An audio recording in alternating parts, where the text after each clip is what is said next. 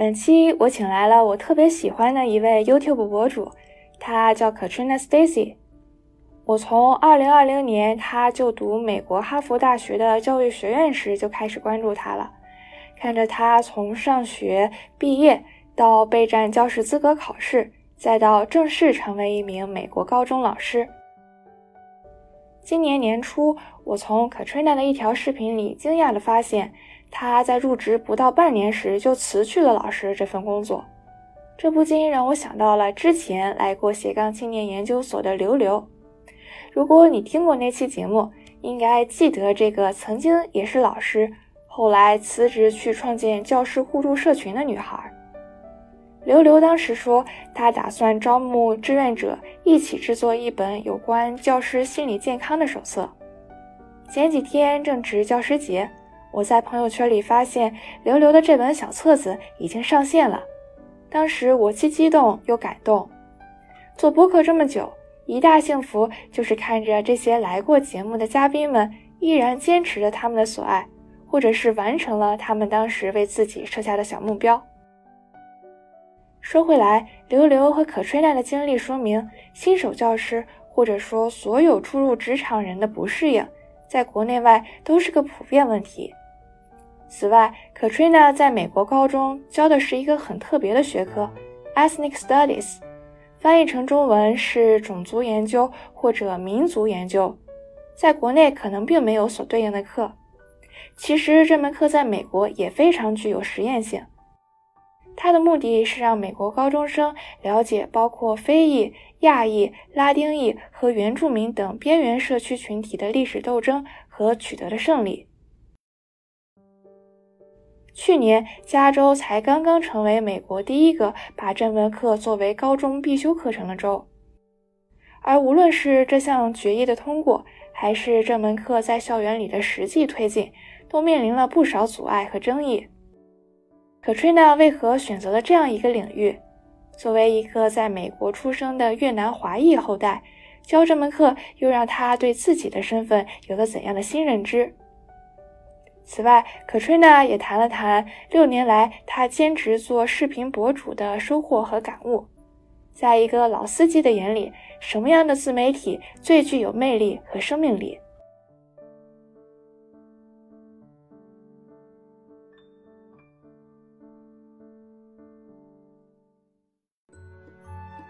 ？This is dedicated, a show where people share about what they are dedicated to. It could be a career or a hobby. They will tell you why they're so into it or how they become so good at it. I'm your host, Lulu, and making these conversations happen is what I am dedicated to. You can also tell me what you are dedicated to.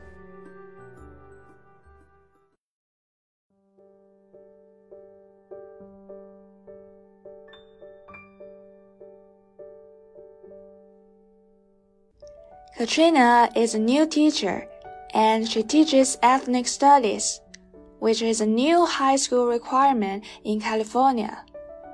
In fact, she started teaching a long time ago, not in a traditional classroom, but on social media platforms like YouTube, where she creates videos on how to live sustainably, reflectively, and purposefully.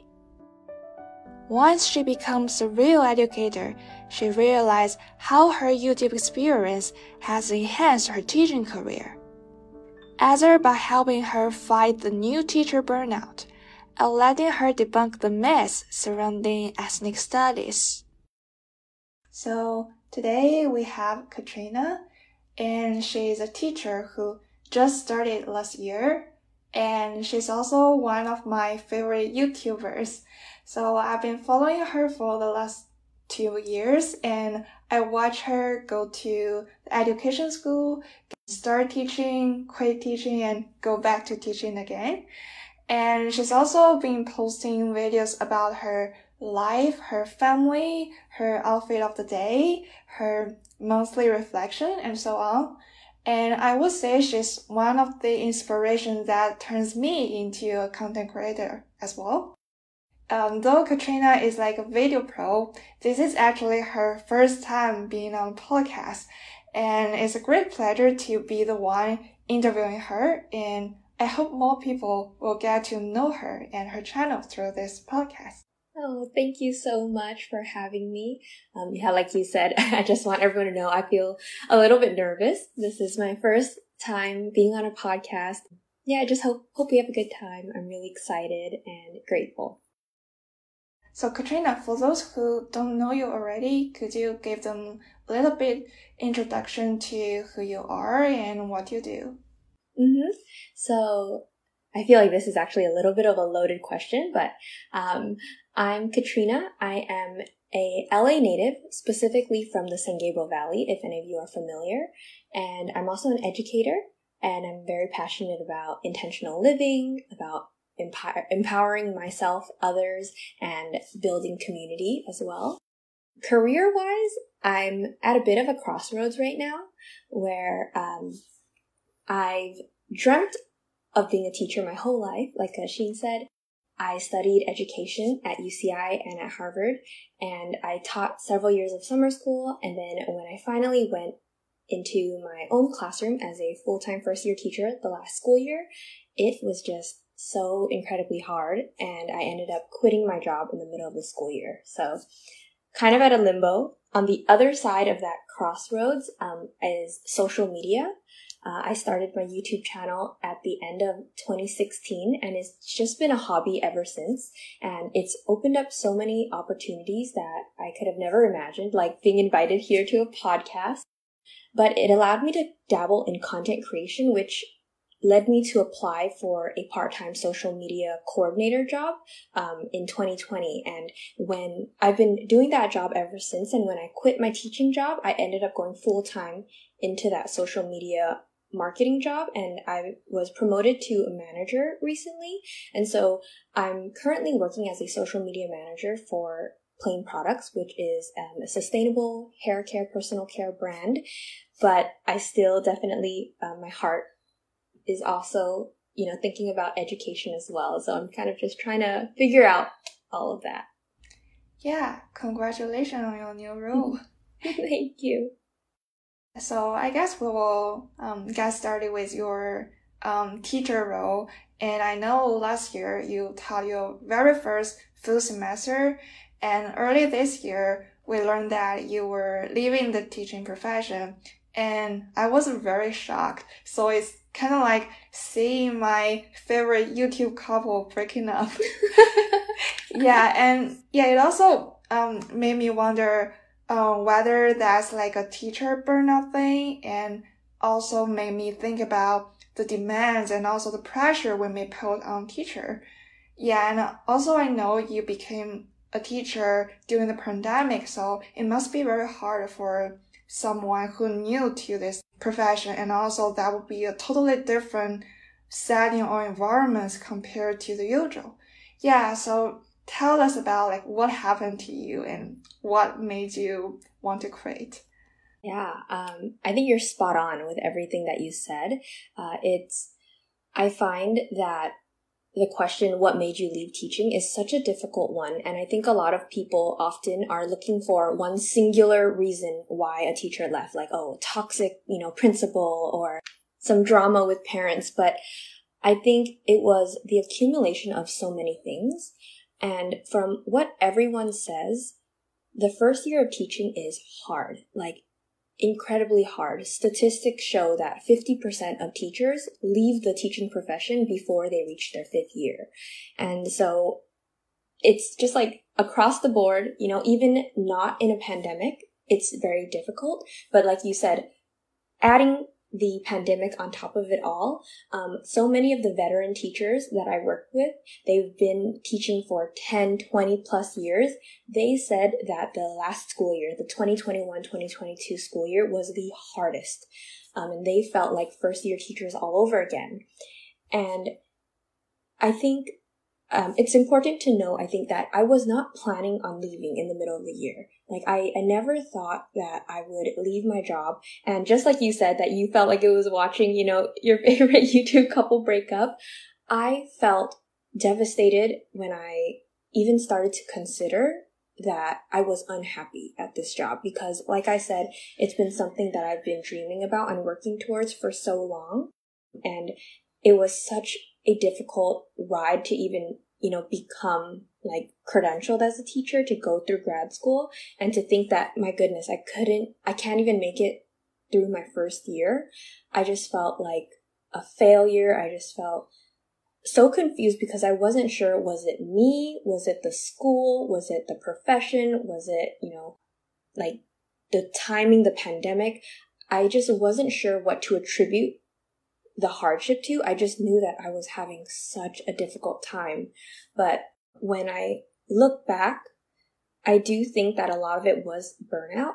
I think that I started the school year in August already burnt out without even knowing it because I had just finished teaching summer school and we'll talk about this a little bit later, but it was my first time teaching ethnic studies. And so I spent days and nights and weekends pouring myself into that class because that's how I saw teaching. I, I, saw good teaching as someone who would overwork and I glorified, you know, being the kind of teacher that would always say yes, would respond to my students at midnight and just like always thinking about school and thinking about teaching to the point where I didn't even realize that I was very low on energy by the time the school year started in August.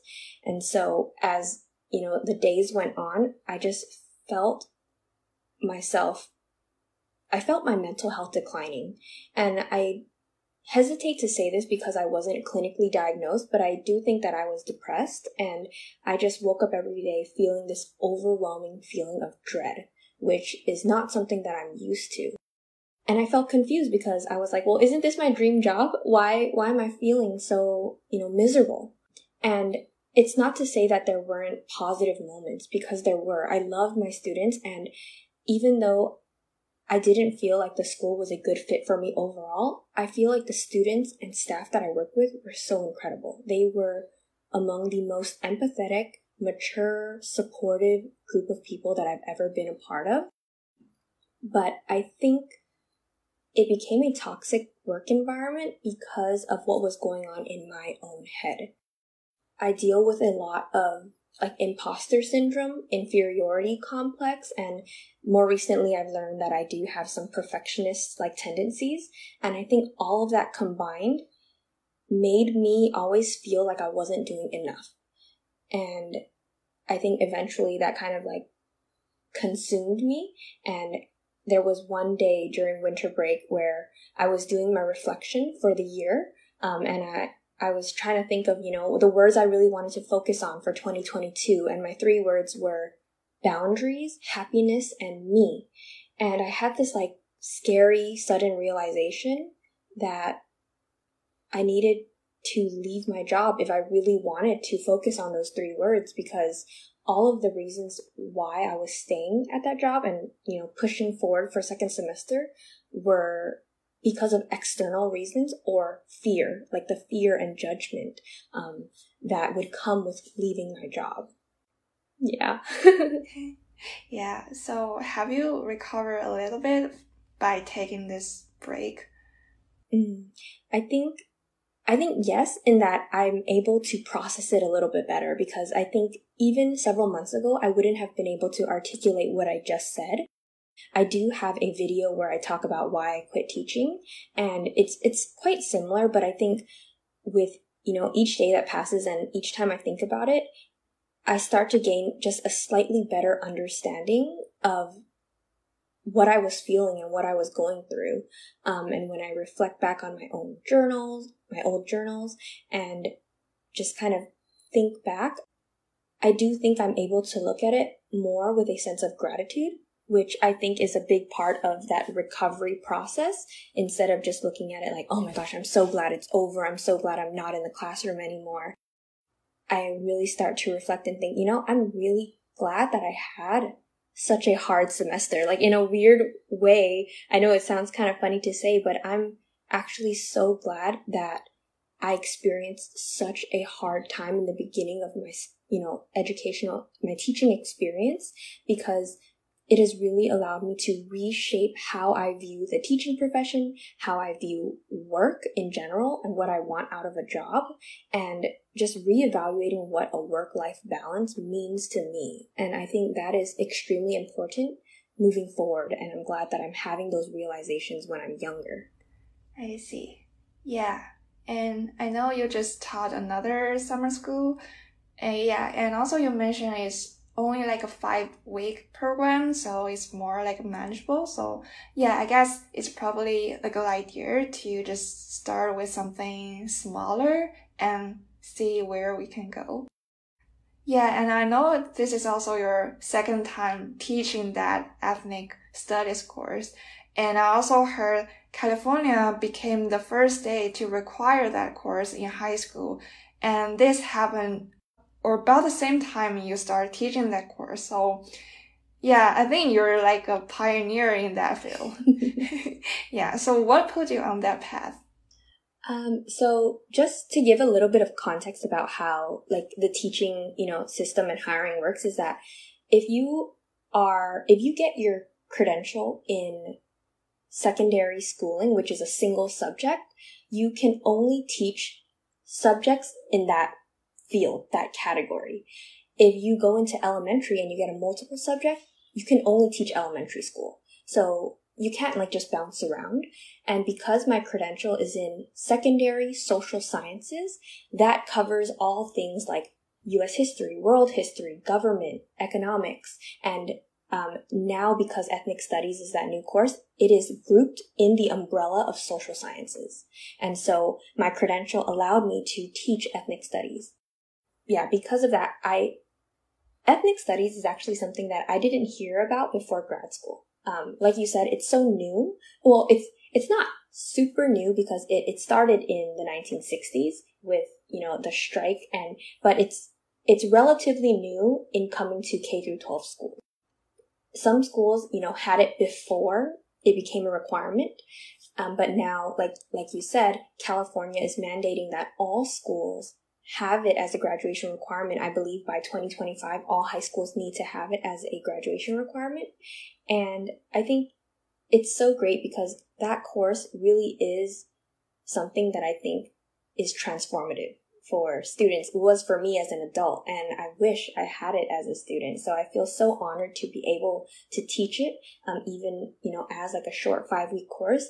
I see the impact that it has on students, and it's it's really incredible to be a part of that. Mm-hmm. Yeah. So, what is this course about? Mm-hmm. So, ethnic studies is actually like it's both a subject, a course, and also a lens. So it could actually be applied to all the different subjects. Like you could teach math or science with an ethnic studies lens. But the course itself, um, I think it boils down to looking at US history more more particularly US history, with a focus on the experiences of people of color. Um, whether it's the challenges they face, the contributions that they've been a part of, the accomplishments. It is both the hardships as well as the joy. And a- another huge part of the course, I think, is community and is making sure that students, especially students of color, see themselves as part of the curriculum and as part of the class community with the goal of empowering them to be agents of change in their own lives as well as in the community that they're a part of. Hmm. Yeah, and also since this course is pretty new, do you have any difficulty like designing the, this course? Because there might not be that much existing ideas for this course. Yeah, I think because it's so different from, you know, state to state and school to school and even like class to class, I felt like it was a very daunting task to try to tackle ethnic studies in five weeks. I think the biggest challenge was being able to like, I think the biggest challenge was getting over that bump that I will not cover all of ethnic studies. There's no way I'll even scratch the surface of ethnic studies in five weeks. And once I really accepted that, I was able to be easier on myself when I looked at my final, you know, course plan, my curriculum outline, and I saw all the gaps and things that I wasn't covering. And instead of, you know, trying to cover every little thing, really focusing on one larger project that I wanted kids to work on and really doing that well. I think that was my priority. And, you know, you had mentioned like there's a lack of, you know, some curriculum sometimes or even the idea that how how to make this class free from discrimination, bias, bigotry. And I believe that there will always be a bias. I tell my students that from the get go. Once we start, I talk about how history is a production. The way we know history to be, it's people out there deciding what stories were most important to put into that textbook. And we start the class looking at you know, different textbooks in California, or the same textbook in California and in Texas, and seeing how it looks different once it hits those schools, because a lot of times politics come into play. And I think that it's also important for students to know that there is a bias in the classes they teach because the teacher comes with biases, the school comes with biases, and if I only have five weeks, I have to pick and choose what I'm teaching them in those five weeks, which means that I'm going to inevitably be leaving some things out. And so I am favoring certain topics over other topics, largely because of my own confidence. Like I know, okay, I have a good lesson on this. Let me put that in the curriculum. Um, but I think it's important that they really recognize that they're only getting a small piece of the larger story of, you know, US history and of ethnic studies. And I make sure to tell them that all the time throughout the course, there's so much that we will not cover. And if they see or learn something that piques their interest, I implore them to dive deeper into that and, you know, spend some time looking into that, whether it's in their own time or in college or whenever. Yeah, I think there might be some other challenges, like mm, maybe not all the parents or all the community members might be embracing the idea of having this course. And also, I think you will start teaching this course at a moment where we do see some racial tensions at both local and national levels. Yeah, um, last year when I first taught the class, I did experience um, a set of parents. They reached out to me and wanted a meeting, and they essentially said that they did not agree with some of the stuff that I was teaching in my class. Um, I was teaching about intersectionality and about oppression, and they were they were accepting that they think it's good to learn about, and they were open. They were open with the idea that that their daughter would learn about new things, but they were very sure to tell her that they hold certain values that didn't quite align with the class, and it was important for her to kind of remember and maintain those values.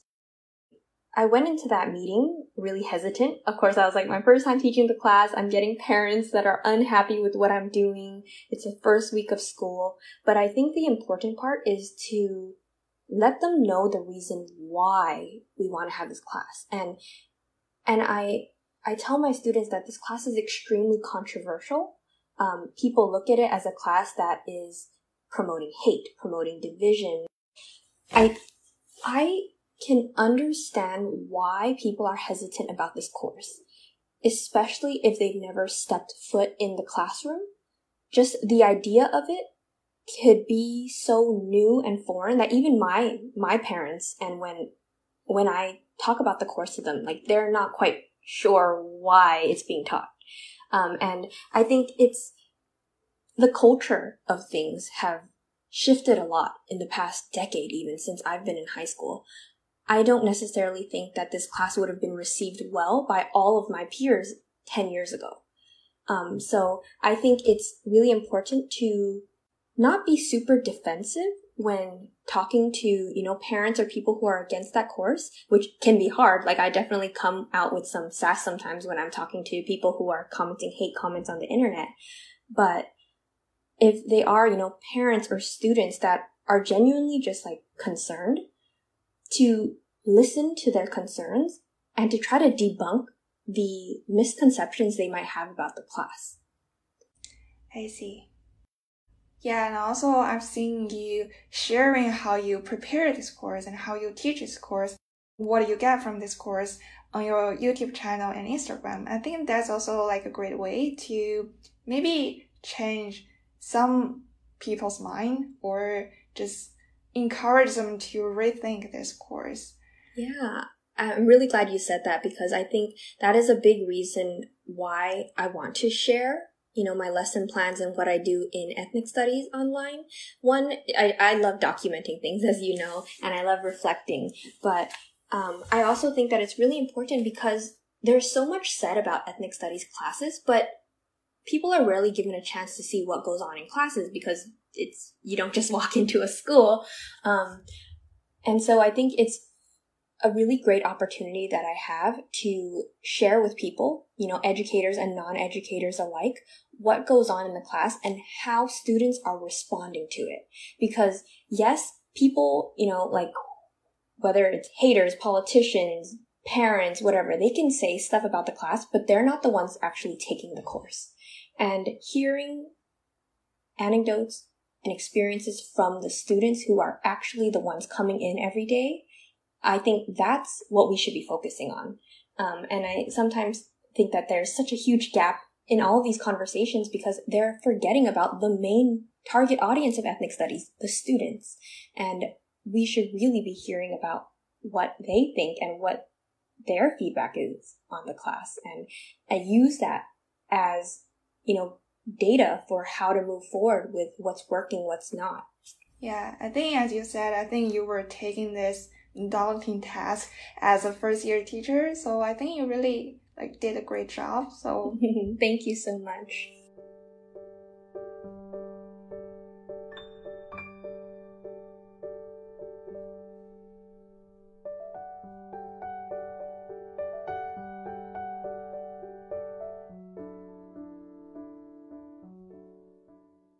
Yeah, and also I know at the end of the class, the student will also accomplish their own project. Yeah, just wondering like what is the most impressive student project you saw? Um, so to give some context to the listeners about the kind of project, so at the end of the summer school course, students all have to create a children's book based on an aspect of their identity. And throughout the course, I have them start reading children's books and analyzing them um, to give them just like some starting points and examples of what their project could look like. And in the two years that I taught it, the the final projects were so incredible, and they know from the beginning that these books will be public. Like other classmates are reading their books. It's not something that only I see. And so that adds this additional layer um, of anxiety, I think, because a lot of times when we go to school, we just do our, our work and then we submit it to the teacher, but we don't have like our peers reading, you know, our work. And especially when it's a story, it's like, it's already first scary to share your writing with people, but to share your writing about yourself is extremely terrifying. And so I'm so, so proud of my students for opening up, being so vulnerable. And I it's it's hard to say like oh one you know store like project because so many of them are so impressive. I've gotten topics from students talking about gender identity to sexuality to their culture and um, embracing you know being Asian American and learning their native language to being an immigrant student and coming to the United States from China and just how hard it is to learn English and to feel different, um, to stories about body image, stretch marks, being overweight, um, being judged by your family members or your peers, to, you know, to some stories that were written completely in Spanish with like subtitles. I think it's so amazing to see the wide range of projects that students come up with and especially amazing to see the way that their peers respond to their stories and the ways that they relate to each other or in the ways that they've learned something new about someone, you know, sitting in their class. And I think it's, it's such a beautiful thing to see them immersed in those books. Awesome. Yeah. And I assume this course also make you reflect on your own identity. And that also reminds me of um, the video you did uh, in the Asian American and Pacific Islands Heritage Months. And from that video, I know more about your family and also the neighborhood you grew up in, and also the pride and the struggle, all the stuff. Yeah, and also I got to know that you come from a Chinese Vietnamese family, and I assume that is something distinct from both the Chinese experience and also the Vietnamese experience. Yeah, so I do think it's a very particular experience because, like you said, it's very different from families who, you know, come from China and then very different from Vietnamese families from Vietnam. So, to kind of reiterate, my parents were born in Vietnam. So, uh, we'll go backwards a little bit. My grandparents are all Chinese. My dad's side is from Chaozhou, like, you know, so they're Chu Chao from China. My mom's side is from Fujian. Is that how to Fujian? Uh, and then that's also, yeah, in China. My grandparents ended up in Vietnam as adults. Um, a lot of people were leaving China at the time to find, you know, jobs in other neighboring countries. And so they ended up in Vietnam, but they lived in basically the Chinatown of Vietnam. It was called Cholon, and basically all of their neighbors were Chinese. And so they lived in South Vietnam, in Saigon at the time, and in their neighborhoods, like they would speak Cantonese as the language. And in school, they learned Mandarin. Even though they were in Vietnam, they would learn Mandarin in school. So they were very closely tied to their Chinese culture. They identified as Chinese, but they grew up in Vietnam. And like many uh, during the Vietnam War, they they were looking to leave after the war ended and um, you know, the South lost. And so when they arrived here, my parents, like eventually, you know, they come up, they ended up in San Gabriel Valley, is filled with a lot of other families who came from Vietnam. And so a lot of my peers growing up, we're Chinese or Vietnamese, but our families are from Vietnam and our parents came as a result of the Vietnam War. Because of that, you have this immigrant experience, but you have this like refugee experience. Um, and you have this experience of you didn't really want to leave your home country, but you felt like there was no other choice. And I think that that is very different than a lot of the new wave of immigrants coming, um, especially from China. I think they come with, you know, more money and um, just a different circumstance. My parents, they had no money when they came here. Um, they were on welfare, you know, they have really big families. And so for them, life was not about chasing your passions. It was very much about go to school, get a job, and then you provide for the family because my grandparents were too old to really get jobs and they didn't know English. So I think it kind of puts me in a weird, like, kind of generation because I wouldn't say I'm like second generation because my parents are not quite first generation, but they did grow up and, you know, spent their teenage plus years in America. And because of that, I feel like my sister and I are kind of in like the 1.5 generation of like, you know, uh, American. And it puts us at a place of privilege a lot of times because my, you know, my parents do speak English they did grow up here. Um, you know, they came here when they were like 14, 15, and so they did experience going to school. Um, my mom went to Cal State LA, and so even though they, there was not a lot they could like help us with, compared to some of my friends whose parents came when they were, let's say, 20 or a little bit older than that, they didn't get to go to school, and it just like puts it at a different like experience because they don't know English. So my, my friends have to speak to their parents in Chinese. Just those few years actually make a big difference in the experience that that happens when you come to the United States. Um, so that's a little bit of background on my family, where I grew up, because there were so many other, you know, people who had the same background.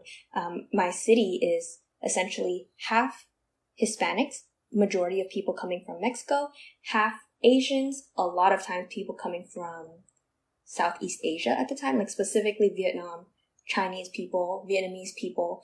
And because of that, I never felt like a minority growing up. I felt very comfortable with, you know, being Asian. I, if anything, I got serious culture shock going to college and seeing other, other people that were not Chinese, Vietnamese, or Mexican. Um, that was a huge adjustment period for me going to grad school where I became an actual like part of that minority group. So I am so happy to be, you know, from the San Gabriel Valley. I think it really lends itself to um, an experience where I grew up really embracing my culture and not feeling ashamed to be Chinese, to bring, you know, uh, Chinese food to school and to put like Salonpas or like Tiger Balm on my body. Yeah. I see. Yeah. So you are the case of immigrants. You must know like how overwhelming that can be when navigating such an identity. Uh, I think you might feel like split between like multiple history narratives, and sometimes it can also be hard to identify with some of those narratives.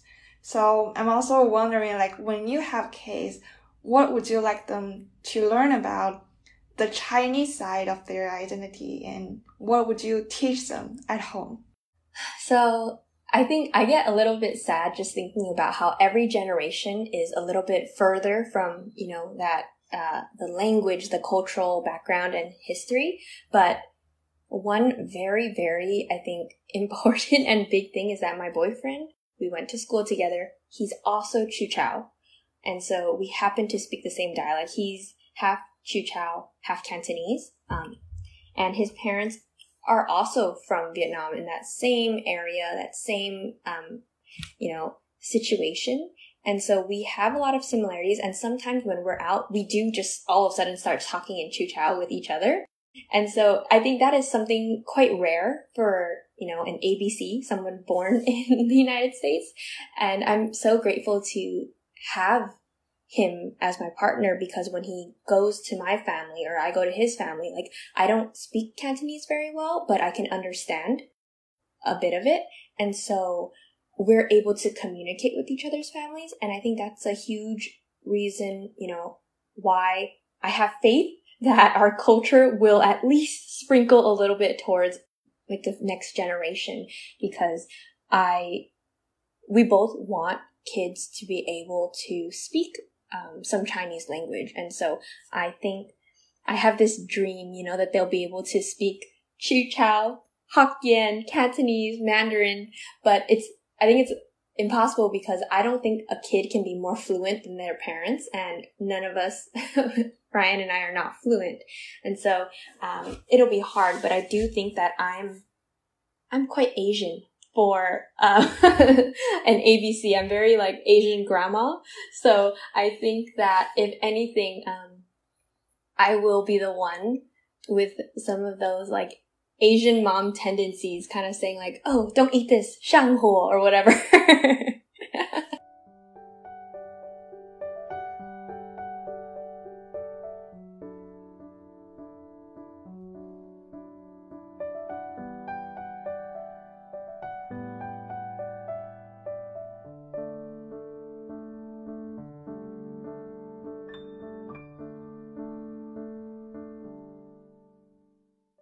And another like very big part uh, of your life would be creating content on social media.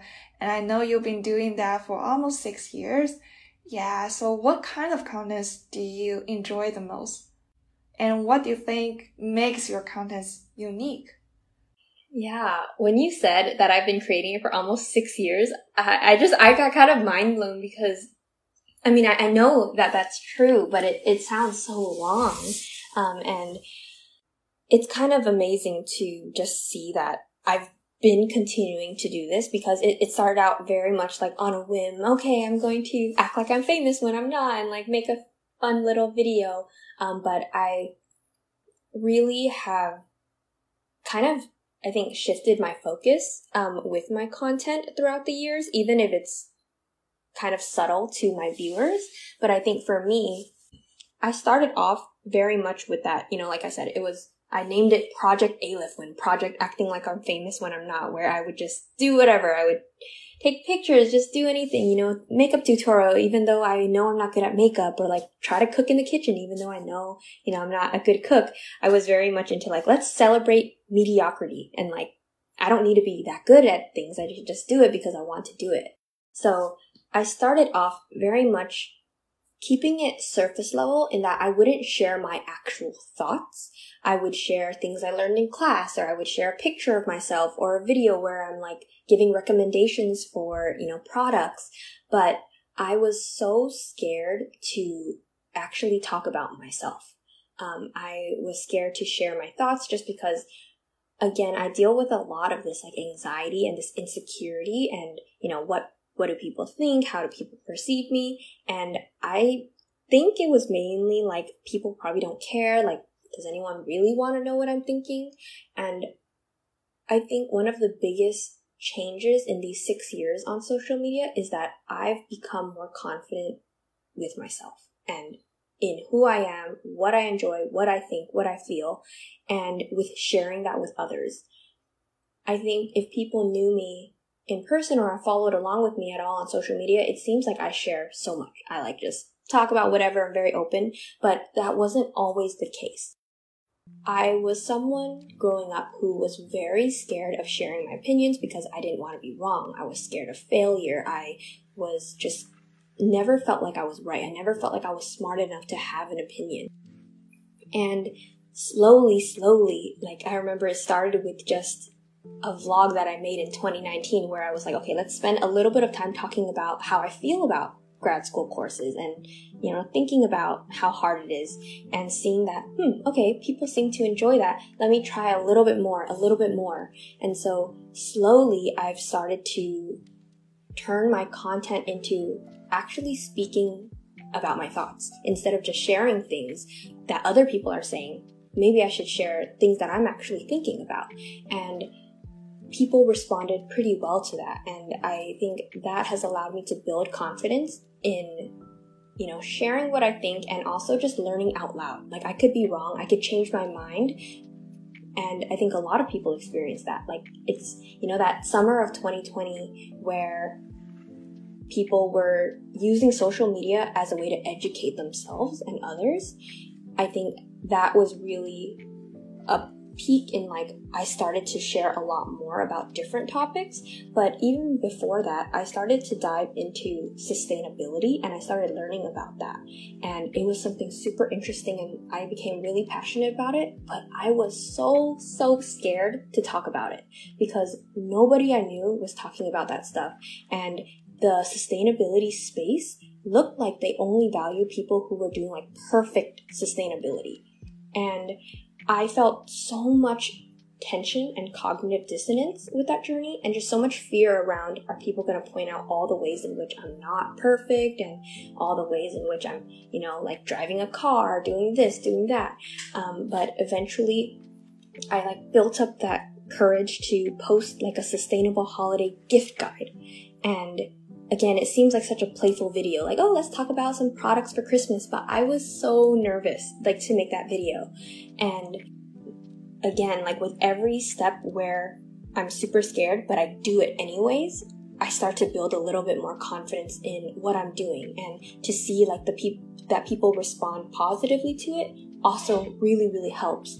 And so now i get i'm, I'm at a point where i just share a lot on social media. Um, my monthly reflections as you said are literally like 20 minutes of me just sitting there talking about myself and what i think um, and what i've been up to. But i learned that people actually really resonate with that kind of stuff. And I realized that that's also the content that I like to consume as a viewer. And so I think with social media, my favorite content now is to really just be honest and authentic with what's on my mind. And I love communicating and engaging with my audience. So something that I do on Instagram every week is I do a weekly Dropbox in my stories where I basically just allow anyone to drop a question, you know, content request, any thought. And some weeks I'll have more stuff and some weeks I have less. But that is something I truly look forward to. And I like, I commit to it like it's my job where like I'll be like thinking so hard. I like craft up the story, but it really makes me just, um, feel so honored that people are, you know, taking the time to ask such great questions and that they care enough about what I think. And so I think that, yeah, that's something that I really love to create. Yeah, I was about to ask you, like, what do you think is your superpower as an influencer, as a content creator? And for me, I think it's you being open, being honest, and being authentic. Yeah, I think that's really help you build rapport with your audience and let them feel resonated with you. Hmm, thank you. I know like my not superpower is that I am very bad at like being concise. and so I just ramble on and on, um, whether it's, you know, in my videos right now or even in my captions to the point where I like change my Instagram bio and it says like long captioner. But not that I think like it's it's such a bad thing. I, I do think it's actually something great too because I think that long form storytelling is something um, that I learned to be better at, um, and to be able to, you know, captivate someone to read the beginning of my story until the very last word, which is super long, so many paragraphs. I think is so amazing, and so I'm just grateful that, like you said, I've built that relationship with a chunk of my viewers to the point where they care enough to actually read. Because if you look at any you know statistic working at a, as a social media manager all we're learning to do is we have to adapt to social media and it's all moving towards being super short being like six seconds. People are just paying attention for a little bit of time so you need to get your point across in like five seconds. Um, and for me that is such a challenge because i feel like so many of the thoughts that I have, it's impossible to cover it in a few seconds. I have to really flesh it out. And sometimes the only way to do that is to have a longer conversation um, or put it into a longer video or even, you know, right now having this conversation. And so I just feel really grateful that people are there for my longer storytelling. And I think with that question that you said, what makes your content unique? I do feel like the way I add in my own experience with things and just adding that touch of authenticity. I feel like that word is thrown out so much like, oh, be authentic, be authentic. But I do think that being transparent, being open, and just not being perfect. Um, my new motto for my social media is intentional and imperfect. And that just rings true for so many, you know, facets of my life. I, I think I try to be as intentional as I can be. I'm nowhere near perfect, but I think, I think that that's what makes it relatable is that I'm okay with sharing my struggles and sharing that I'm super lost and confused and just trying to figure it out because I think we all are. Yeah, I feel people who love listening to podcasts will love your content because I think they're the most patient people and they always love long conversations. Mm, yeah. Yeah, and and I feel your your life is also like changed by like doing this on YouTube because I, I assume you also start to pick up some more sustainable lifestyle, right? Mm-hmm. Yeah. So I think like YouTube, you know, my journey on like Instagram and like all of that is just, I can't tell sometimes if it's like, did that influence, you know, my lifestyle changes and my growth or, or is it the other way around? And when I do learn and change, my content kind of shifts as well.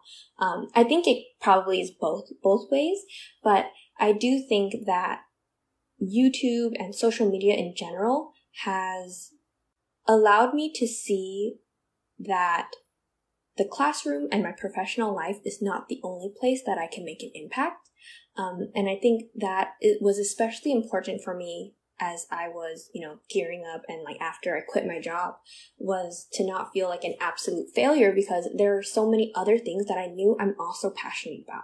Like I love making a YouTube video, but while I was teaching, I didn't have the time or the energy to do it. And so just to know that I actually do have a hobby because for the longest time growing up, I hated when people asked me, what's your favorite hobby? Because I was like, well, I can't tell them that, oh, I just like to take pictures but I'm not like actually into photography. I just like to take a million pictures or like make random videos.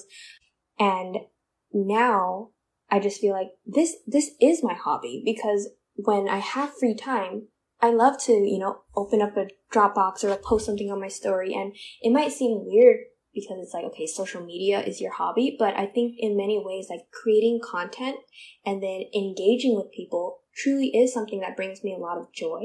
Um, and I think that's a huge reason why I'm able to even do this six years later because this is not something that is bringing me like money or anything. Like, yes, there will be a little money here and there, but it's definitely not like equivalent or even close to the time I put into it. Um, but because it's something that I truly enjoy, that has been sustaining me so far. And I really grateful that it has just allowed me to find out, you know, what I do enjoy to be able to put myself out there and to build that confidence in myself and to also just document snippets of my life because I've been I've always been someone who likes to like document things, but to have so much content, whether it's like travel vlogs to reflections, I feel like I'm able to kind of go back in time and relive. And I'm someone who ruminates and relives the past a lot. And so I always say that I'm the one that watches my videos the most. And I'm just so grateful that I have all of this, like, like memory, like all these memories to go back to.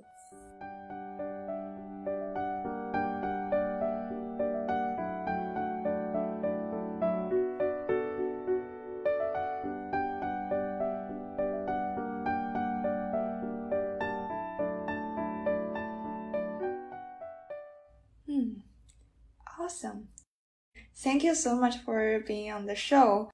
Yeah, and I encourage everyone to take a look at Katrina's channel and her videos, and you will find out how amazing she is.